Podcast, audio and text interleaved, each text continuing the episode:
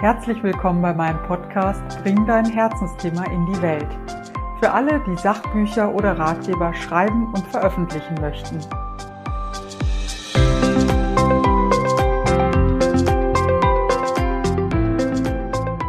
Ja, hallo liebe Jana, ich bin total froh, dass du hier bist. Ähm, ja, wir hatten beide so ein bisschen technische Anlaufschwierigkeiten und ähm, heute ist ja gerade für dich auch ein besonderer Tag, weil du auf eine Kiste Bücher wartest. Und über dieses Buch sprechen wir ja heute auch. Ähm, ja, du bist ähm, Kinderbuchautorin, Influencerin und hast jetzt gerade auch ein Sachbuch zum Thema Mutterschaft veröffentlicht. Und ähm, ja, ja veröffentlicht bin, ist es äh, noch nicht, aber ja, geschrieben habe ich es. Geschrieben, genau. Äh, ab 7.11. ist es dann ah, veröffentlicht. Ah, ja, schön. Ja, ich habe schon vorbestellt in der Buchhandlung und freue mich schon total drauf. Ja, also ich bin ja selbst Mutter und habe auch ohne Ende Bücher über Mutterschaft gelesen und äh, Mütterratgeber. Da gibt es ja jede Menge. Ähm, was hat dich dazu motiviert, ein weiteres zu schreiben und warum ist das Thema Mutterschaft so ein Herzensthema für dich? Äh, schöne Frage zum Einstieg. Also ich, ähm, ich hatte das Gefühl, dass die meisten Bücher, die ich zumindest ähm, geschenkt bekommen hatte während meiner Schwangerschaft oder die ich so gesehen hatte, äh, über das Thema Mutterschaft eigentlich davon handeln, wie man ein Kind großzieht. Also eigentlich geht es äh, um die Bedürfnisse eines Kindes und wie man ihnen gerecht wird. Und das finde ich aus zwei Perspektiven schwierig, weil, also zum einen, weil sich all diese Bücher fast ausschließlich an Mütter wenden. Mhm. Mm, und ich jetzt zum Beispiel noch nie einen Vaterschaftsratgeber in der Hand hatte, wo es ausschließlich darum geht, wie ein Vater die Bedürfnisse seines Kindes, ähm, so die Grundbedürfnisse. Ne? Ja. geht es meistens um die bisschen schwierigere Beziehung oder so. Also es wird dann immer schon so angenommen, dass der Vater eigentlich nicht die ähm, erste Betreuungsperson ist oder die Person, die irgendwie so die grundlegende Bindung hat zum Kind oder so. Ja. Ähm, und der andere Punkt ist, dass es ja zwei, also grundlegend verschiedene Dinge sind, ob man sagt, man richtet sich an die Betreuungspersonen, um ihnen Ratschläge zu geben, wie sie eben ein Kind, einen kleinen Menschen großziehen. Mhm. Oder ob man darüber spricht, was genau das bedeutet. Und dann, also ich bin vor drei Jahren Mutter geworden. Ich habe, äh, ich bin biologische Mutter. Ich habe das Kind, ich war mit dem Kind schwanger und ich habe das Kind auch selbst geboren. Und alleine in dieser Zeit, also alleine in der Zeit des Schwangerseins und des Gebärens und auch in der Zeit danach, da passieren ja sehr, sehr viele äh, Veränderungen in oder ereignen sich viele Erinnerungen, nicht mhm. nur im Körper der Mutter, sondern auch in der Psyche. Also es verändern sich einfach sehr, sehr viele grundlegende Aspekte im Leben der Person, äh, die, die schwanger ist und durch Geburt geht. Und darüber, über all diese mannigfaltigen Veränderungen und was die eben bedeuten für die Persönlichkeit, für die Psyche, für den Körper, für die Spiritualität, äh, für die Aufnahmefähigkeit. Darüber wird irgendwie bisher sehr wenig gesprochen. Ja, ja, da gebe ich dir recht. Da das war der Grund, ja. tatsächlich. Ja. ja, schön. Ja, ich bin auch schon sehr gespannt und denke, ähm, dass ich da auch noch einiges lernen werde obwohl das Thema bei mir nicht mehr ähm, ganz so neu und präsent ist. Ähm, das heißt also, das hast du ja schon angesprochen, also deine Zielgruppe sind eben nicht nur ähm, Mütter. Im Grunde sollte dieses Buch jeder lesen.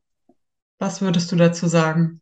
Ich würde sagen, ja, weil mhm. das Thema Mutterschaft geht ja alle Menschen an, die eine Mutter haben, auch ja. zum Beispiel.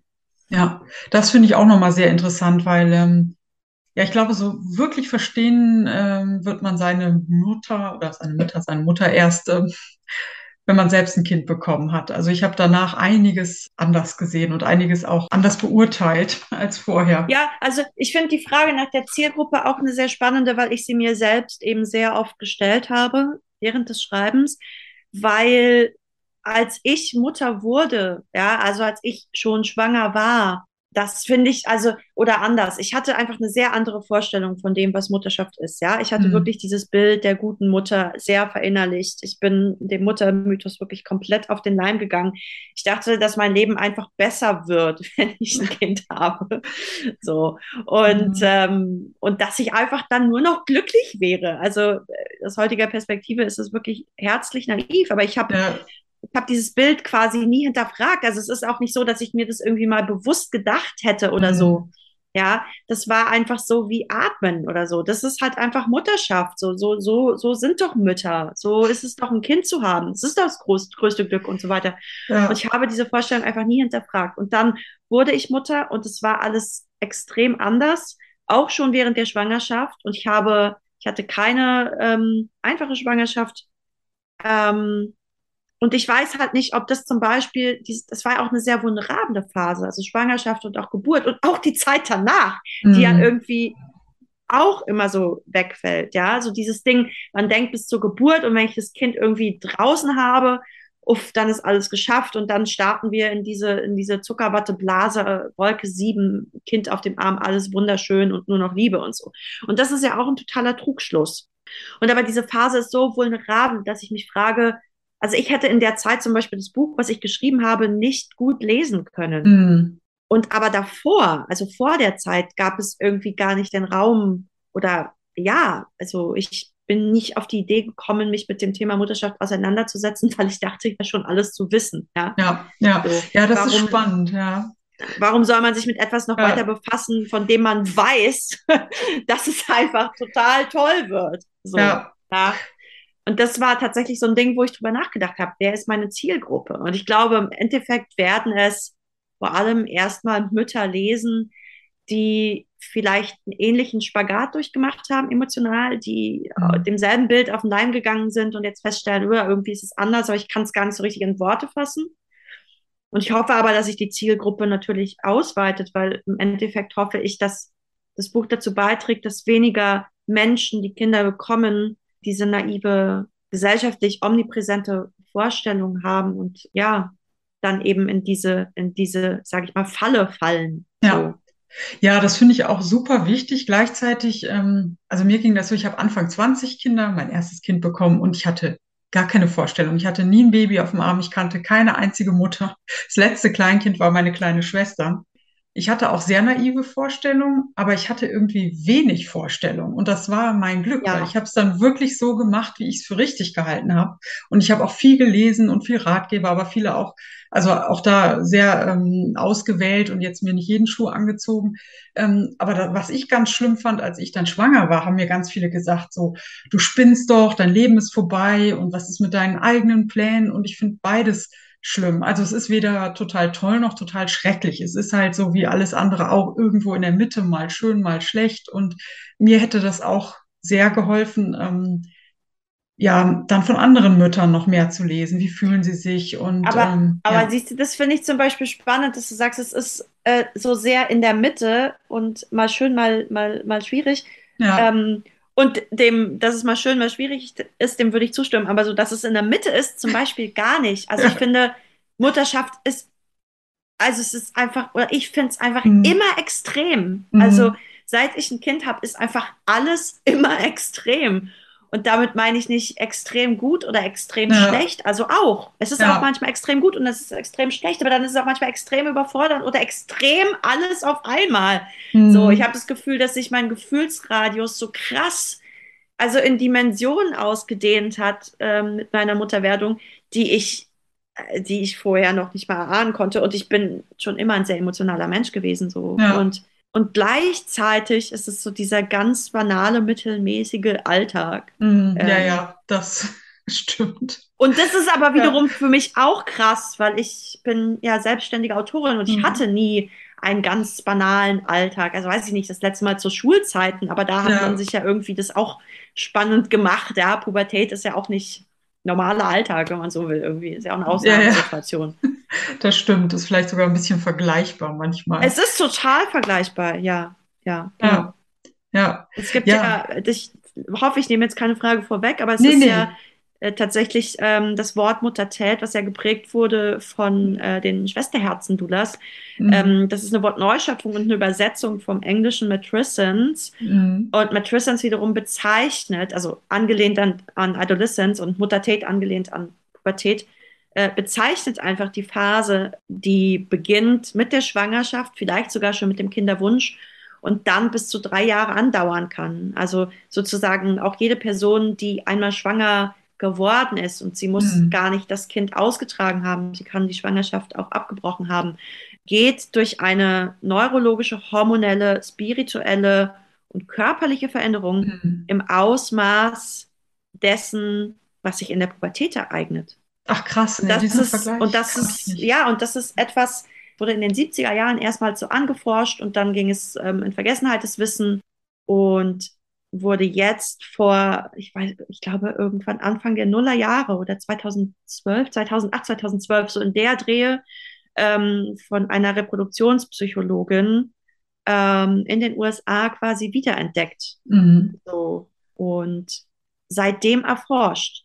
Mhm. Und in Deutschland ist aber dieses Wissen darum und auch das Wort Muttertät erst 2021 angekommen. Ähm, Im Frühjahr 2021, also anderthalb Jahre nachdem ich mein Kind geboren hatte. Ja. Und ich habe diese Zeit der Muttertät, also diese Pubertät der Mütter zum Beispiel sehr, sehr krass wahrgenommen. Ja. Und habe einfach nicht verstanden, was da mit mir los ist, weil es gab keinen Begriff dafür und es gab kein Wissen das, da, darüber, zumindest keins, was mir zugänglich gewesen wäre. Ja, Und- spannend. Ja. Kommt das in deinem Buch auch vor? Ich hoffe. Ja, das, da spreche ich sehr ausführlich drüber tatsächlich gut. in meinem Ja. Kapitel. Genau. Ja, also ich finde ja, dass Mütter per se oder Eltern auch nicht bessere oder schlechtere Menschen sind als andere, aber ähm, ich finde, dass man in diesem Gedanken sehen kann, dass man da schon einen Entwicklungsschritt durchmacht, die man vielleicht auch durch oder mit Sicherheit auch mit anderen Erfahrungen auf andere Art dann vielleicht durchmachen kann. Aber ähm, ich glaube schon, dass wir auch, abgesehen von den Umständen, uns verändern durch das Muttersein. Absolut. Und ich glaube tatsächlich, dass diese Veränderung, die sich zumindest neurologisch und hormonell ereignet, tatsächlich nur gemacht werden kann, wenn Menschen Kinder bekommen. Und aber der Witz ist, es müssen noch nicht mal biologische Kinder sein und Mhm. es ist, es gibt auch eine Vatertät, wenn man so will. Gut, ja. Also auch auch bei gefragt, Vätern ja. ändert sich Strukturen im Gehirn. Allerdings Mhm. gibt es einen Unterschied zwischen einer, einer strukturellen und einer funktionellen Veränderung.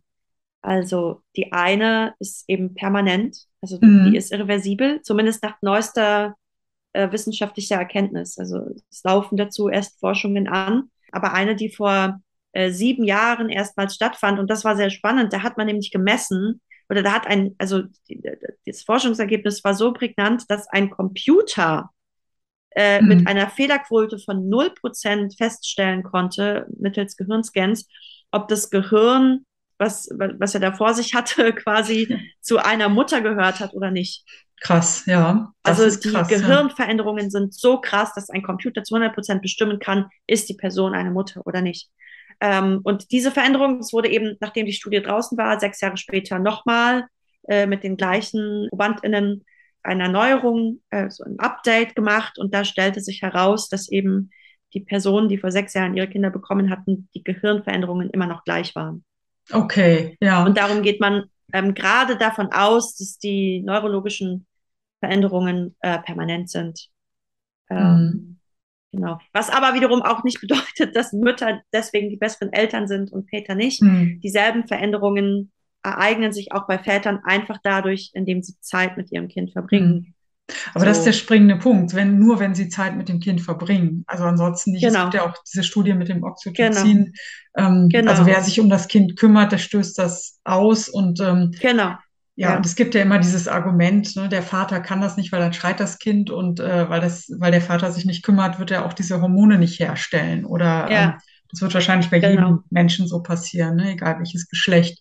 Die Zeit, äh, die macht was aus, definitiv. Und da sind wir, ich weiß nicht, wie es bei dir war, aber ähm, ich bin Ende der 70er auf die Welt gekommen und ähm, da war das noch üblich, dass man Kinder und Eltern jetzt erstmal nach der Geburt komplett getrennt hat. Also ich war noch im Brutkasten Krass. zu früh, Ja. ja, und äh, quasi sechs Wochen allein im Brutkasten. Und ähm, das, denke ich, äh, war jetzt sowohl für meine Eltern als auch für mich eine Ausnahmesituation. Und ähm, es gab ja, Ja, wirklich Zeiten, da wurde das noch, also manchmal geht es ja nicht anders, aber da wurde das ja noch so propagiert, als wäre das besser für beide Seiten, weil sich die ja, Krankenschwestern besser kümmern können.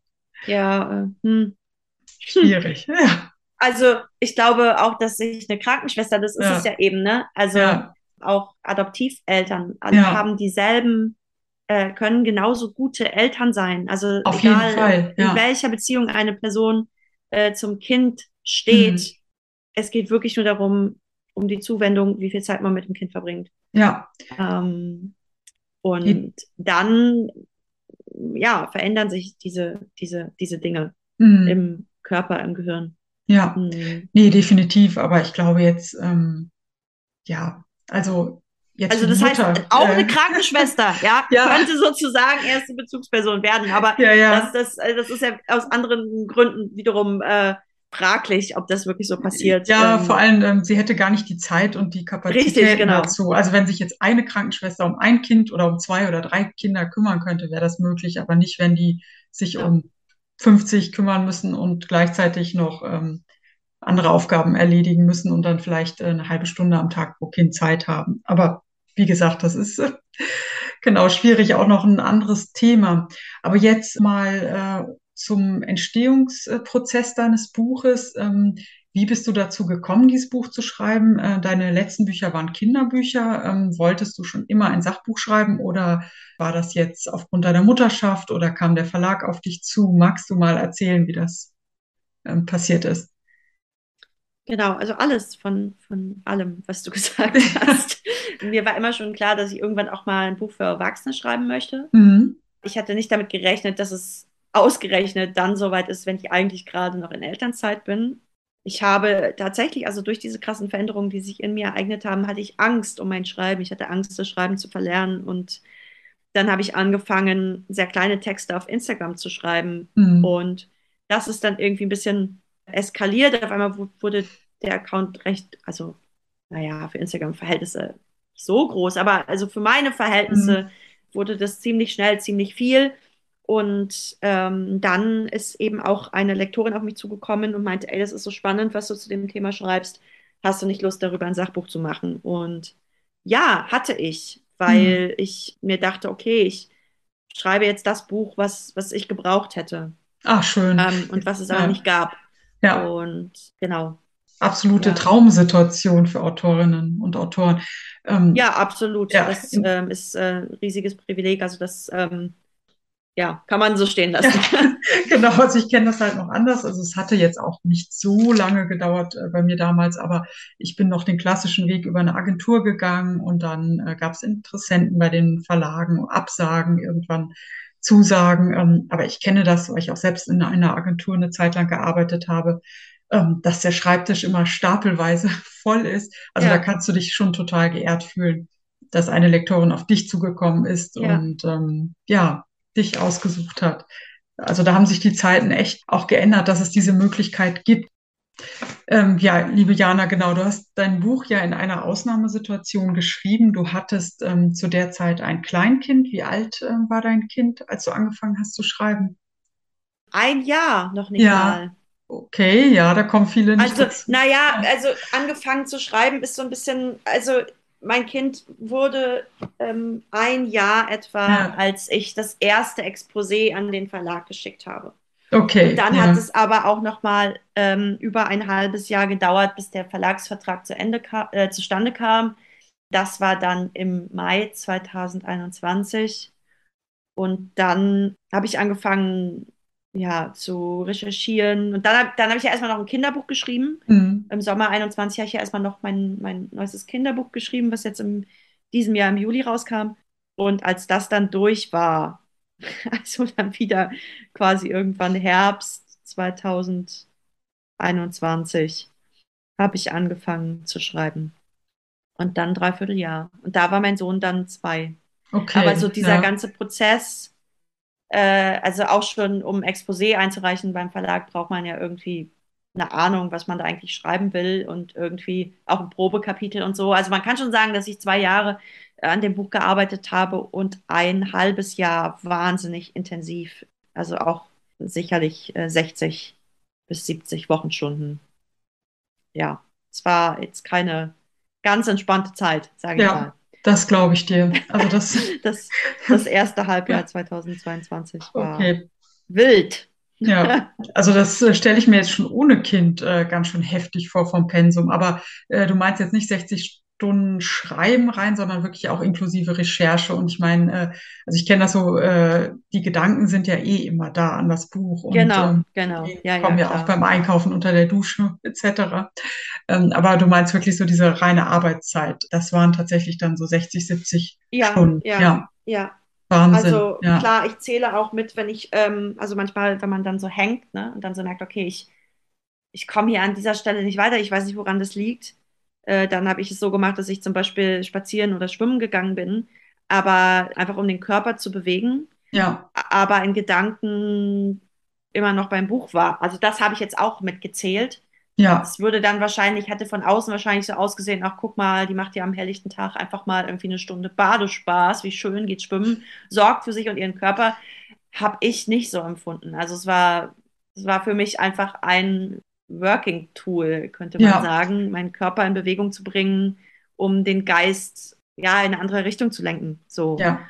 Und das hat, glaube ich, Arbeitsprozesse abgekürzt. Wäre ich in der Zeit am Laptop gesessen, dann hätte ich vermutlich angefangen, auf dem Handy rumzudaddeln oder irgendwie, ja, einfach Dinge geschrieben, die halbgar sind. So, Ja, ähm, es hätte nichts besser gemacht. Das äh, kann ich absolut ähm, unterstreichen so. Also ich finde diese, diese Pausen und dieses sich bewegen, rausgehen, eigentlich auch äh, Lesen von Vergleichsliteratur, also nicht nur von Rechercheliteratur, auch von Vergleichsliteratur, das gehört im Grunde alles mit dazu. Und es ist ja Ja, nicht so, dass diese fünf Stunden, die wir dann am Schreibtisch sitzen, ähm, da fließt ja alles mit ein, was wir gelesen, erfahren, erlebt haben ja, ist ja viel mehr als die Arbeit, die man äh, dann sieht von außen. Also ich kenne das bei mir ähm, selbst gerade aus meinen Anfängen. Ich bin ja jetzt fast zehn Jahre älter als du und ich bin total glücklich, dass sich in der Zeit schon vieles in der Wahrnehmung geändert hat. Aber ich kenne das, dass ich selbst eine Zeit lang echt damit zu kämpfen hatte, mich selbst als Autorin wahrzunehmen oder beziehungsweise so nach außen zu vertreten, noch keinen Buchvertrag ähm, hatte, noch nicht vom Schreiben leben konnte, ähm, weil ja, weil das so wenig greifbar ist, dieser Job. Es ist ja nicht so, dass ähm, wie in anderen Jobs äh, die Ergebnisse so eins zu eins immer zu zählen sind. Also ich habe auch Projekte, die in der Schublade geblieben sind. Ähm, wie ging es dir damit? Hast du dich von Anfang an als ähm, echte Autorin fühlen können oder gab es Gegenwind? Äh, gibt es da Strukturen in der Buchwelt, ähm, die es schwer machen? oh, das sind ganz schön viele Fragen auf einmal. Ich fange mal mit dem, mit dem, habe ich mich als Autorin gefühlt an. Mhm. Also tatsächlich hatte ich da auch Schwierigkeiten mit. Ich glaube, einer meiner Vorteile war, dass ich an einem Literaturinstitut studiert habe. Also ich habe quasi einen Kunsthochschulabschluss im literarischen Schreiben. Äh, ich bin also sozusagen per Urkunde Autorin, hatte auch dann einen ziemlich guten Start, habe dann auch direkt ein Stipendium bekommen und dann relativ schnell auch mein erstes Kinderbuch rausgebracht. Aber es gab trotzdem auch Rückschläge. Also zum Beispiel das Manuskript, mit dem ich meinen Abschluss gemacht habe, ein Jugendbuch, das ist bis heute nicht veröffentlicht. Mhm. Ähm, ich würde es auch heute so nicht nochmal, also das Manuskript würde ich auch heute so nicht nochmal veröffentlichen wollen, aber ich erinnere mich, dass das damals sehr hart für mich war. Und dann hatte ich, ach, das war ganz verrückt. Ich war dann bei so einer Agentin, ich habe auch eine Agentur gesucht und bin aber da tatsächlich auch einer ähm, äh, Scharlatanin äh, auf den. Leim gegangen. Also die hat dann zum Beispiel auf der Buchmesse auch gar nicht also eigentlich gegen mich gearbeitet. So, long story Mhm. short, ich musste mich dann da rausklagen aus dem Vertrag und das ähm, hat mich viel Zeit und viel Nerven gekostet. Und ja, und aber auch, also ne, auch dieses, ich habe ja bis dato nur in Anführungsstrichen Kinderbücher veröffentlicht und auch das hat sich immer so angefühlt, als wäre ich keine richtige Autorin, sondern nur Kinderbuchautorin, was vor allem, und vielleicht ist das jetzt ein guter Übergang zu seiner zweiten Frage, mh, zu den Strukturen auf dem Buchmarkt, eben auch viel mit äh, unserer Wahrnehmung von Literatur zu tun hat und auch mit dem, mit unserer Wertschätzung der Kinderliteratur Mhm. gegenüber. Ich weiß zum Beispiel, ich habe mich einmal ähm, beim Open Mic beworben. Das ist ein, ein sehr renommierter ähm, Preis für junge angehende AutorInnen, die noch keine Buchveröffentlichung hatten. Und ich dachte zuerst, ja, nee, ich habe ja eine Buchveröffentlichung. Ich habe ja zwei, ich habe ja zwei Kinderbücher geschrieben. und dann hatte ich mich da aber erkundigt und es hieß äh, dann, ja, nee, Kinderbücher zählen nicht. Also Hm. es ist so, als hättest du keine Veröffentlichung, du kannst dich bewerben. Das ist Und das bitter. fand ich Ja. also das fand ich, das war so ein Moment, wo ich dachte, wow, okay, krass. Ja, Hm. dann ist das also keine richtige Literatur. Mm, Das war auf jeden Fall ein Moment, wo ich mich äh, nicht so als Autorin gefühlt habe.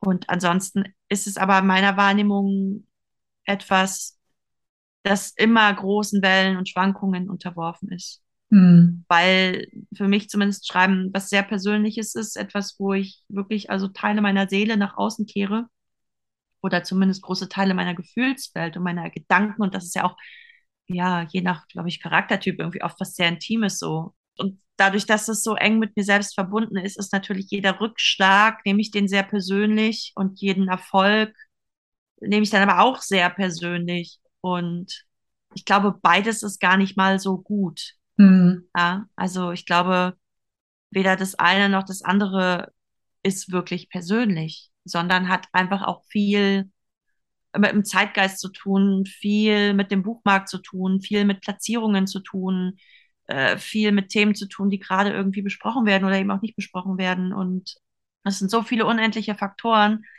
Also ich habe in letzter Zeit auch mit so vielen AutorInnen und, und auch mit Menschen aus der Verlagswelt gesprochen und alle sind sich einig, es gibt kein Erfolgsrezept. Man weiß nicht, wieso manche Bücher sich gut verkaufen und andere weniger, warum manche Bücher auf der besten Liste landen und andere nicht. Ähm, an der Qualität liegt es oft nicht, also weder in die eine noch in die andere Richtung. Ja, auch das ist, äh, darüber kann man reden, wenn man über den Buchmarkt redet. Hast du denn da eine spezielle Frage jetzt, äh, willst du was Konkretes wissen? Ähm, ich habe Angst, Ja. dass ich mich jetzt sonst gerade ein bisschen So, verliere. nein, Ja. das ist also es ist alles super spannend und ähm, also ähm, klar, ich würde mich natürlich jetzt auch dafür interessieren, wie ähm, welche Strukturen sich im Buchmarkt gerade für Autorinnen noch verbessern könnten. Ich habe das Gefühl, jetzt äh, in den Verlagen arbeiten deutlich mehr Frauen als Männer. Deswegen äh, könnte man jetzt erstmal davon ausgehen, dass es ähm, dort gerechter zugeht. Ähm, ähm, zumindestens ähm, was das Thema Gender Gap etc. angeht, ähm, bin ich mir aber nicht so sicher, ob das so ist. Ja, ich glaube, das kann man, das kann man fast gar nicht so sehen, Ja. weil es sind ja dann trotzdem auch meistens einfach weiße, nicht behinderte Cis-Frauen, Mhm. die in den Verlagen arbeiten. Das ist das eine. Mhm. Also so wahnsinnig divers sind Verlage nicht aufgestellt. Und das andere ist einfach, dass die hierarchischen und äh, patriarchalen Strukturen, die in den Verlagen ja seit ähm, sehr langer Zeit einfach bestehen, Ja.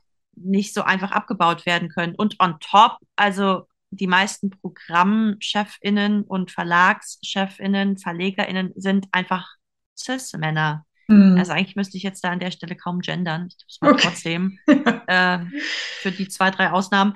So, aber das ist, also das ist, ähm, das ist halt einfach krass. Und mh, gerade bei meinem Thema, ich fand das sehr ironisch, weil ich habe über Mutterschaft geschrieben, ich habe auch über die Schwierigkeit der Vereinbarkeit geschrieben von Mutterschaft und ähm, AutorInnenschaft.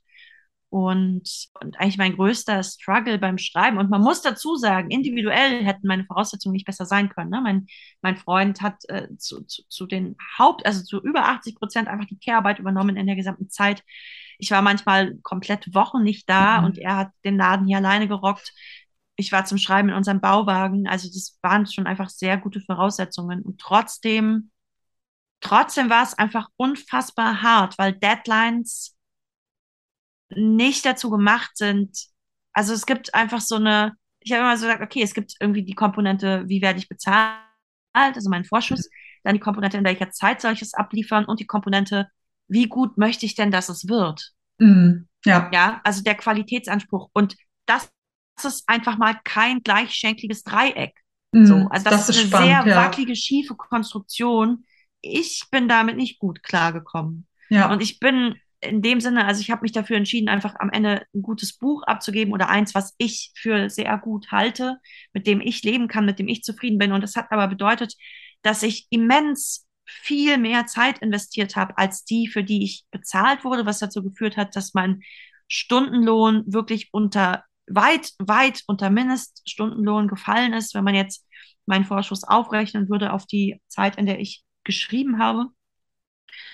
Und das ist halt einfach, das ist schon alleine überhaupt nicht familienfreundlich. Und dann aber auch solche Dinge, auch in der Zeit, wo ich dann hier von zu Hause aus gearbeitet habe, kamen halt oft die Aufgaben von meiner Lektorin nochmal so um 16.30 Uhr, wenn bei ihr der Stift auf den Tisch fiel, mit der Bitte, äh, das jetzt doch bitte nochmal durchzuchecken bis äh, zum nächsten Morgen 10.30 Uhr. Und ich dachte oh. so, Diggi, ich habe ein Kind.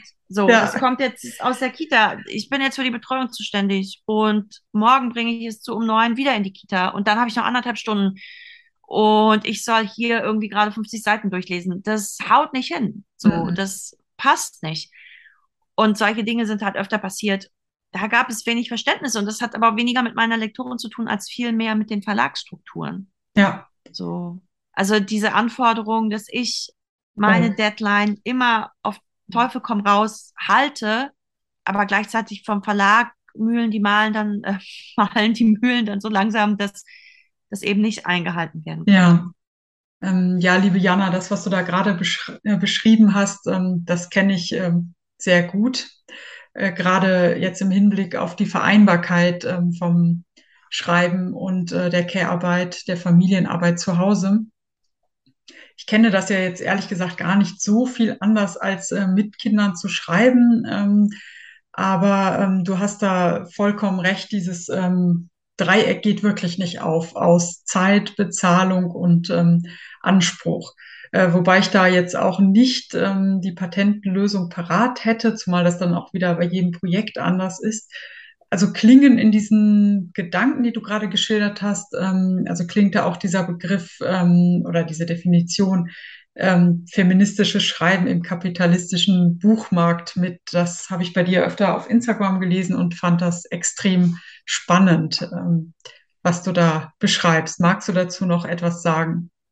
Ich weiß nicht, ob ich jetzt da in aller Kürze irgendwie was Knackiges zu sagen kann. Ja. Ich kann einfach nur sagen, ich habe es vielleicht tatsächlich eine Anekdote oder eine kurze Gerne. Begegnung eigentlich viel mehr, die ich mit einer Freundin hatte, die auch eine Kollegin ist. Sie hat ein Jahr vor mir ein Buch ähm, veröffentlicht zu einem feministischen Thema. Sie ist selber keine Mutter, äh, hat aber auch ein sehr volles Leben. Und äh, als ich mein Manuskript abgegeben hatte, trafen wir uns, äh, um darauf anzustoßen. Und ich hatte mir das eben so vorgestellt, dass ich sehr erleichtert sein würde und sehr froh. Und wir da einfach irgendwie Musik anmachen und durch mein Atelier tanzen würden oder so. Und das Gegenteil war der Fall. Sie kam an und ich war einfach, ich habe einfach geheult und ich war einfach fertig und ich war richtig doll, doll erschöpft und am Ende und so ausgelaugt wie, ja, lange nicht mehr im Prinzip. Und dann hatten wir, dann haben wir das auch ein bisschen vorzeitiger beendet. Und ich hatte, meinte dann so zu ihr, ähm, es tut mir so leid, dass ich so erschöpft bin. Es tut mir so leid, ich weiß gar nicht, was mit mir los ist. Ich habe das doch jetzt alles geschafft und und sie, sie guckte mich an und sagte, du, ehrlich, bist du ehrlich erstaunt darüber, dass es dir geht, wie es dir geht? Du hast gerade über ein mega persönliches, mega schmerzhaftes, mega politisch relevantes und gleichzeitig wenig beachtetes Thema geschrieben. In einem absolut miesen Verhältnis zwischen Zeit und Bezahlung. Mhm. Und ganz ehrlich, mir ging es auch so. Und sie meinte, sie kennt eigentlich keine andere feministische, sie kennt keine feministische Autorin, ähm, der es irgendwie anders gegangen wäre nach der Manuskriptabgabe. Und sie meinte, das ist, das ist im Prinzip der Standard. Du bist ausgebrannt. Also es ist eine Art Burnout. So. Und das hat, glaube ich, einfach sehr viele verschiedene Komponenten. Zum einen natürlich das, was ich schon mal meinte, so, ne, dass ich sehr viele Persönlichkeitsteile von mir da reingebe und es mhm. wirklich zehrend ist, so seine Seele aufs Papier zu schreiben.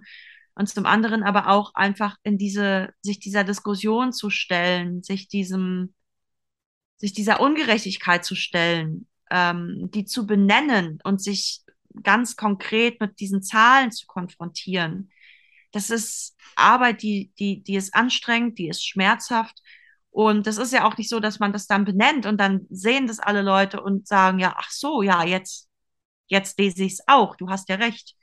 Also neulich kam ein Kommentar, als ich, als ich über neue wissenschaftliche ähm, Erkenntnisse sprach, im Zusammenhang mit Mutterschaft, also eben darüber, dass, dass Frauen nicht per se die besseren Eltern sind oder Mütter nicht per se die besseren Eltern sind.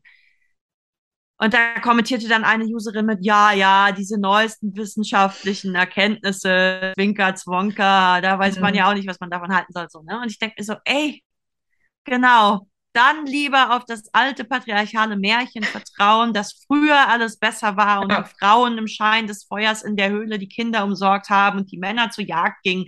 Ja, das ist natürlich viel realistischer. Übrigens ein Bild, was nie bewiesen wurde, sondern sogar mehrfach widerlegt worden ist. Und trotzdem hält es sich so vehement in unseren Köpfen, auch wenn man sagt, Ey, das ist eine Wissenschaft aus dem Ja. 19. Jahrhundert. Die Forschungsmethoden, die wir heute haben mit DNA-Abgleich und so weiter, sind so viel besser, so viel feiner, so viel konkreter. Und wir können heute sagen, alle Geschlechter haben Kinder betreut, alle Geschlechter sind auf die Jagd gegangen, alle Geschlechter haben Höhlenzeichnungen äh, angefertigt. Und trotzdem wird einem nicht geglaubt, ja, Mhm. weil sich dieses Bild so lange hält. Und das ist frustrierend und das ist zehrend und das ist auslaugend.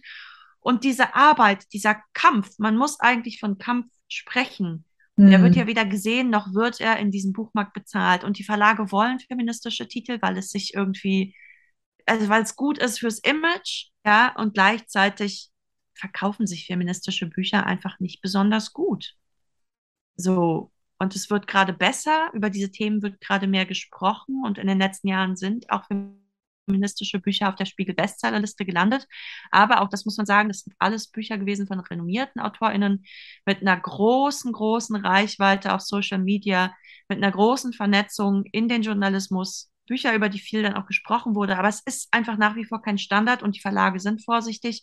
Die Verlage sind gerade eh vorsichtig. Papiermangel, Krieg, Pandemie, das trägt alles nicht da, dazu bei, dass Verlage sagen, ach komm, jetzt zahlen wir dir einen höheren Vorschuss, weil du machst ja so eine gute, wichtige Arbeit, sondern es führt eher dazu, dass Verlage sagen, hm, ja, wollen wir das wirklich bringen? Und wenn ja, ja, einfach Vorschüsse zahlen, von denen man im Prinzip diese Arbeit nicht leisten kann, Ja. beziehungsweise nicht mental gesund leisten. Da gebe ich dir vollkommen recht und ich glaube, da gibt es auch viele Parallelen zum Muttersein. Äh, Das Autorinnen-Dasein wird ja oft oder auch das ähm, überhaupt ähm, das Schriftstellersein ähm, bei beiden Geschlechten, Geschlechtern, bei Frauen wahrscheinlich äh, ist das nochmal ein anderes Thema, weil sie lange dann auch übersehen wurden. Es wird total romantisiert. Also dieses, ähm, ja, du hast ein Buch veröffentlicht, du musst doch jetzt der glücklichste Mensch der Welt Ja, sein. Natürlich bin ich auch. Super glücklich darüber, dass ich die Chance habe. Und ich weiß auch, dass viele sie nicht haben.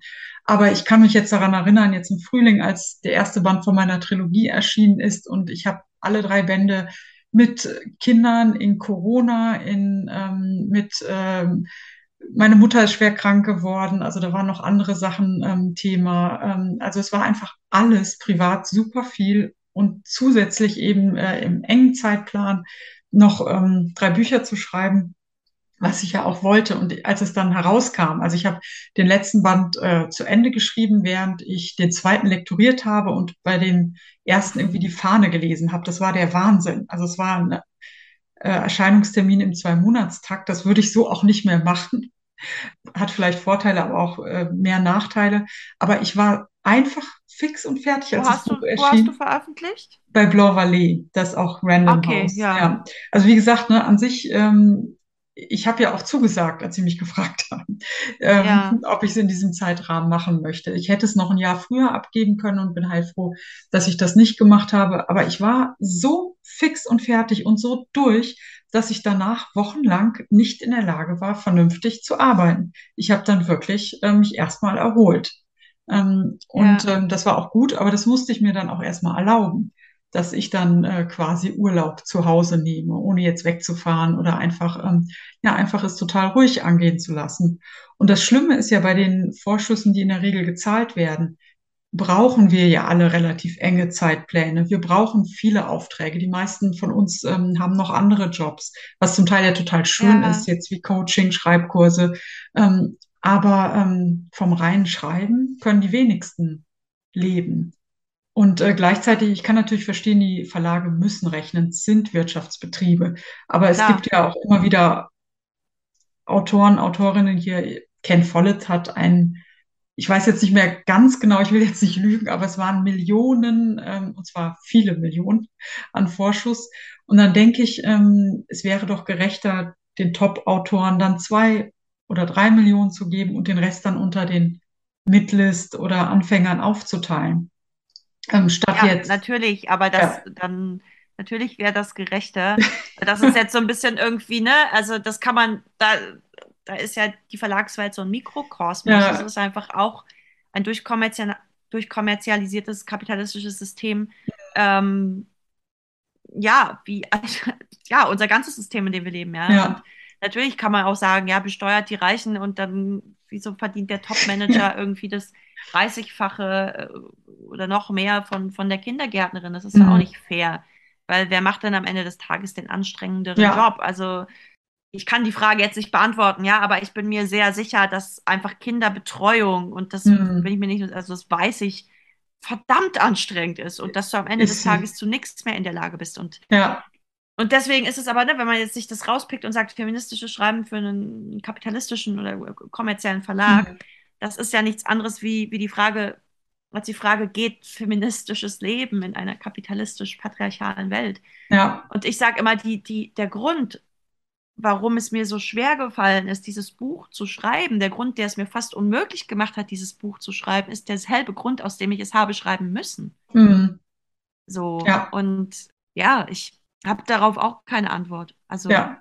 Nein, ich auch nicht. Ich wüsste auch nicht, wie ich es als äh, Verlagschefin anders machen würde. Also natürlich würde ich jetzt sagen, klar, ich würde den äh, Autorinnen mehr Zeit, mehr Ruhe, mehr Geld geben. Aber das muss natürlich auch irgendwie reinkommen. Das äh, sehe ich auch. Auf der anderen Seite denke ich, ähm, wenn so viele Autorinnen ausgebrannt sind und Mütter ausgebrannt sind, dann kostet das die ganze Gesellschaft am Ende mehr als andersrum. Bei Müttern wahrscheinlich noch mehr als ähm, bei Autorinnen einfach auf lange. Sicht sicherlich, weil Ja. äh, die nächste Generation darunter leidet und äh, Therapieplätze ja nicht äh, mehr werden.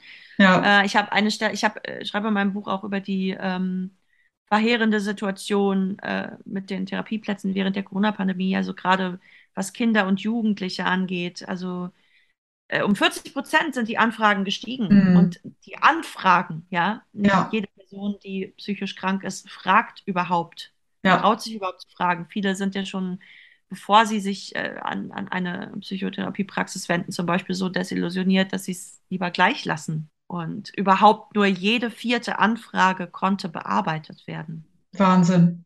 oder hat eine Antwort bekommen. Überhaupt die Einladung zu einem Erstgespräch, nur jede vierte. Ja, Wahnsinn.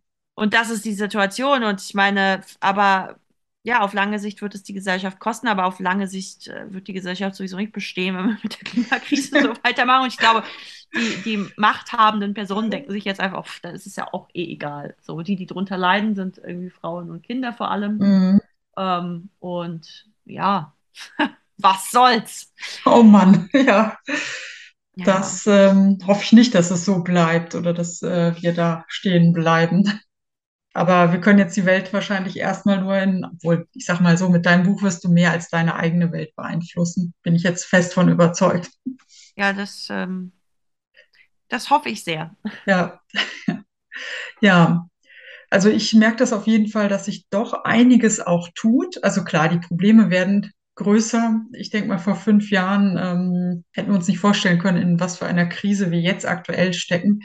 Ähm, ich habe trotzdem immer noch die Hoffnung, ähm, dass es Ja, aber vor fünf Jahren hätten wir uns auch nicht vorstellen Ja. können, dass es so einen weiten Diskurs über Mutterschaft gibt, wenn Ja. es ihn gegenwärtig gibt. Also ich meine, das sind ja, äh, nachdem jetzt Mareike Kaiser äh, das Unwohlsein der modernen Mutter veröffentlicht hat, sind ja sehr viele Bücher nachgekommen. Also sie hat ja, Ja. gewissermaßen auch eine Tür eingetreten für uns alle.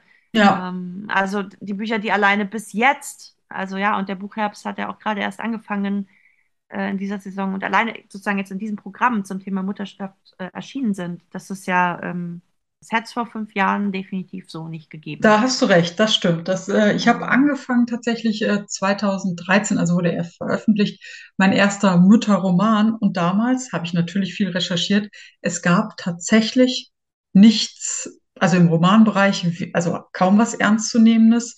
Ähm, und im Sachbuchbereich auch sehr wenig und wenn dann Übersetzung. Und ähm, da tut sich definitiv was. Also von insofern habe ich da äh, Hoffnung für uns und jetzt auch für unsere Kinder. Und ähm, ja, also ich denke, da ähm, werden die Augen jetzt tatsächlich von ähm, vielen geöffnet. Ja, Das, äh, hoffe ich sehr. Was würdest du denn jetzt jungen Autorinnen und auch Autoren raten, wenn sie sich auf den ähm, Weg machen, zu veröffentlichen, zu schreiben? Auch so eine Frage, die ich überhaupt nicht generalisiert beantworten kann, Ja. weil es, also es kommt einfach sehr drauf an, was du für Hintergründe hast. Es kommt sehr drauf an, was du für Ziele hast, was du erreichen willst, was du für einen Lebensplan hast. Also ich würde einer Person, die nie Kinder haben will, was anderes raten als einer, die schon Kinder hat. Ich würde Mhm. äh, also einem, einem jungen, weißen Cis-Mann würde ich anders antworten als einer schwarzen, queeren Person. Ja, es ist, man, ich kann darauf, glaube ich, nicht ähm, generalisiert antworten. Ich kann nur sagen, ich halte mich im Nachhinein für sehr naiv Mhm. und gleichzeitig hatte ich wahnsinnig großes Glück. Ja.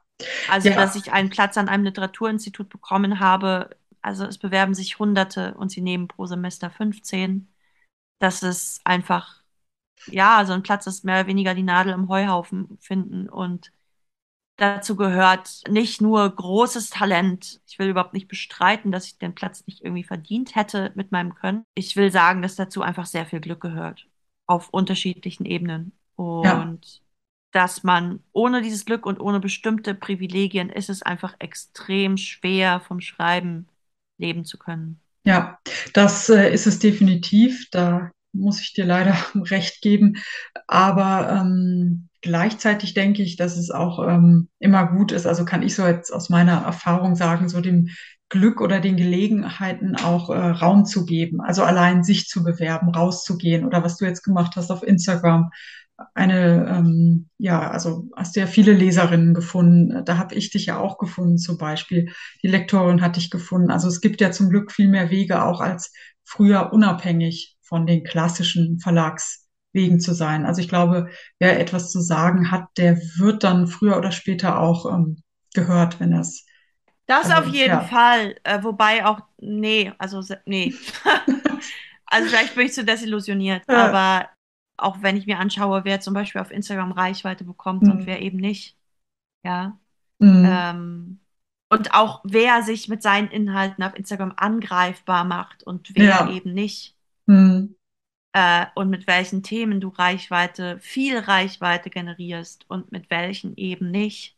ja, Das sind alles und ja, ne? Also das ist deswegen so in einer, in einer, in einer, in einer perfekten Welt würde ich sagen, in der alle Menschen gleich wären und oder zumindest die, die, die gleichen Chancen hätten, mm, gleichgestellt wären, würde ich sagen, weißt du, schreib doch erstmal.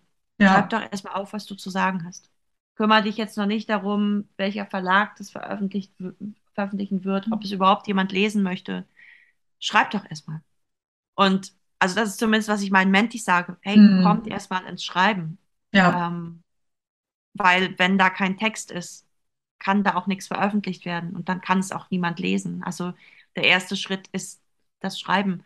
Aber die Welt ist halt nicht perfekt und ich weiß, wie viel Raum und wie viel Privilegien, wie viel Zeit, wie viel geistiger Freiraum zum Schreiben gehört und mm, dass das in einer Welt, in der wir ähm, darauf angewiesen sind zu Lohnarbeiten, manche länger und mehr als andere, weil einfach die unterschiedlichen Arbeiten unterschiedlich bezahlt sind und weil wir unterschiedliche Voraussetzungen haben und so weiter und so fort, weil manche Personen andere einfach noch pflegen und so weiter. Also es gibt einfach, es ist einfach so wahnsinnig komplex und deswegen würde ich mich fast schämen, jetzt hier in diesem Podcast zu sagen, ach wisst ihr, schreibt doch einfach. So käme ich mir vor wie so ein, wie so ein Glücklichkeitscoach, der den Leuten mm, erzählt, das ist ihr eigenes, sie sind mm, ihres eigenes Glück, ihres eigenen Glückes Schmied oder Schmiedin und mm. das ist ähm, so einfach gedacht, glaube ich. Ja, das ist es definitiv. Ne? Andererseits ist es auch traurig, ähm, etwas schreiben zu wollen und es nicht zu tun, wegen der möglichen Bewertung von außen. Aber Ja, das ist nochmal ein anderes Ja, Thema, so, ja, genau. Ich glaube, viele Leute schreiben nicht, weil sie einfach gar nicht dazu kommen, weil sie keine Räume dazu haben. ja, Und ähm, ja, ja, was rät man denen? Äh, lasst uns gemeinsam den Kapitalismus abschaffen. Ja, das wäre jetzt Ein Aufruf zur Revolution. genau. Ja, das ist, ähm, ja, ich kenne auch dieses Gefühl in manchen Fragen, das dann für die ganze Welt lösen zu müssen, aber manchmal ist es ja auch ganz gut, ähm, bei sich selbst schon einige Lösungen zu finden. Und ähm, dann im zweiten Schritt, ähm, wenn noch Ressourcen über sind, dann ähm, auch, ja, den Rest der Welt zu retten, zumindest stückweise. Und ähm, ja, ich bin auf jeden Fall total gespannt, ähm, was äh, deinem Buch jetzt noch folgt, also sowohl an Reaktionen als auch ähm, an weiteren Projekten. Hast du äh, vor, ein weiteres Sachbuch zu schreiben oder vielleicht sogar ein Roman oder ist das alles noch, also wenn es geheim ist, dann bleibt es nicht so geheim. nee, also ich habe äh, jetzt konkrete Pläne für ein Sachbuch habe ich nicht. Ich habe, ja. ähm, ich stehe in Verhandlungen äh, mit meinem Kinderbuchverlag über äh, mögliche äh, Folgeprojekte, wobei da tatsächlich auch ein Sachbuch für Kinder im Raum steht, aber es sind erst noch vage Ideen. Ich werde in meinem Leben auf jeden Fall nochmal einen Roman schreiben oder zumindest wünsche ich mir das sehr, dass ich äh, ja. dazu kommen werde. Und ich habe tatsächlich ein neues Projekt in der Pipeline, aber dazu mag ich noch nicht so viel verraten, ja. ähm, weil es auch einfach noch für mich nicht so ganz greifbar ist. Aber ja. es gibt äh, einen Verlag und es gibt ein Interesse und ähm, es gibt in mir eine äh, Notwendigkeit zu schreiben und das sind schon mal sehr gute Voraussetzungen für ein neues Projekt. Aber jetzt ja. freue ich mich erstmal auf den Release äh, vom, vom neuen Sachbuch und ich glaube, dass das mich bis zum, also bis zum Ende dieses Jahres irgendwie vereinnahmen wird und ich dann vielleicht auch erstmal kurz durchatme, bevor ja. ich das nächste anfange. Ja, ich glaube, das ist fast der beste Tipp, den wir ähm, allen Autorinnen und Autoren geben können. Also wirklich erstmal durchatmen und die Erfolge, egal wie groß oder klein sie sind, auch wirklich zu feiern. Also gerade so ein Erscheinen, sich nicht dran zu gewöhnen, ähm, sondern das wirklich auch zu genießen, zu feiern, Pause zu machen. Ja, und die harte Beziehungsarbeit im Buch. Also für mich gehört da wirklich das Überarbeiten, das Marketing etc.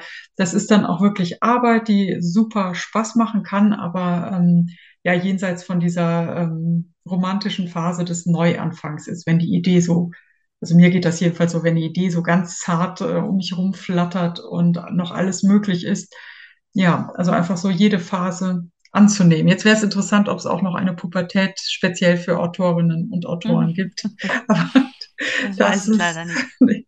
das ist wieder ein ganz anderes Thema. Ja, liebe Jana, ich könnte noch Stunden mit dir reden. Habe mich super gefreut, dass du ähm, hier zu Gast ähm, gewesen bist oder zu Gast bist. Und, ja, danke ähm, für die Einladung. Ja, ja, gerne. Und ich freue mich jetzt total auf dein Buch, also schon vorher, aber jetzt noch mehr und hoffe, dass jetzt bald die Nachricht von der Buchhandlung kommt, dass ich es abholen kann.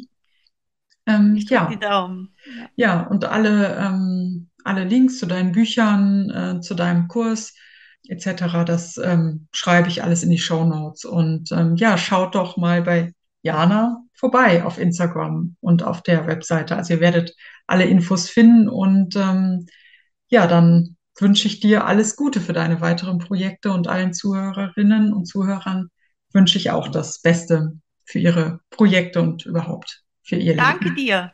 Ja, danke, liebe Jana. Und ähm, bis bald einmal. Bis bald. Ja, mach's gut. Dankeschön. Wow.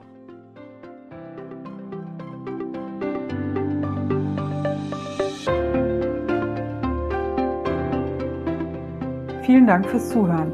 Alle Links findest du in den Show Notes und ich freue mich, wenn du meinen Kanal abonnierst. Alles Gute für dich und deine Buchidee. Bis zum nächsten Mal, deine Daniela Nagel.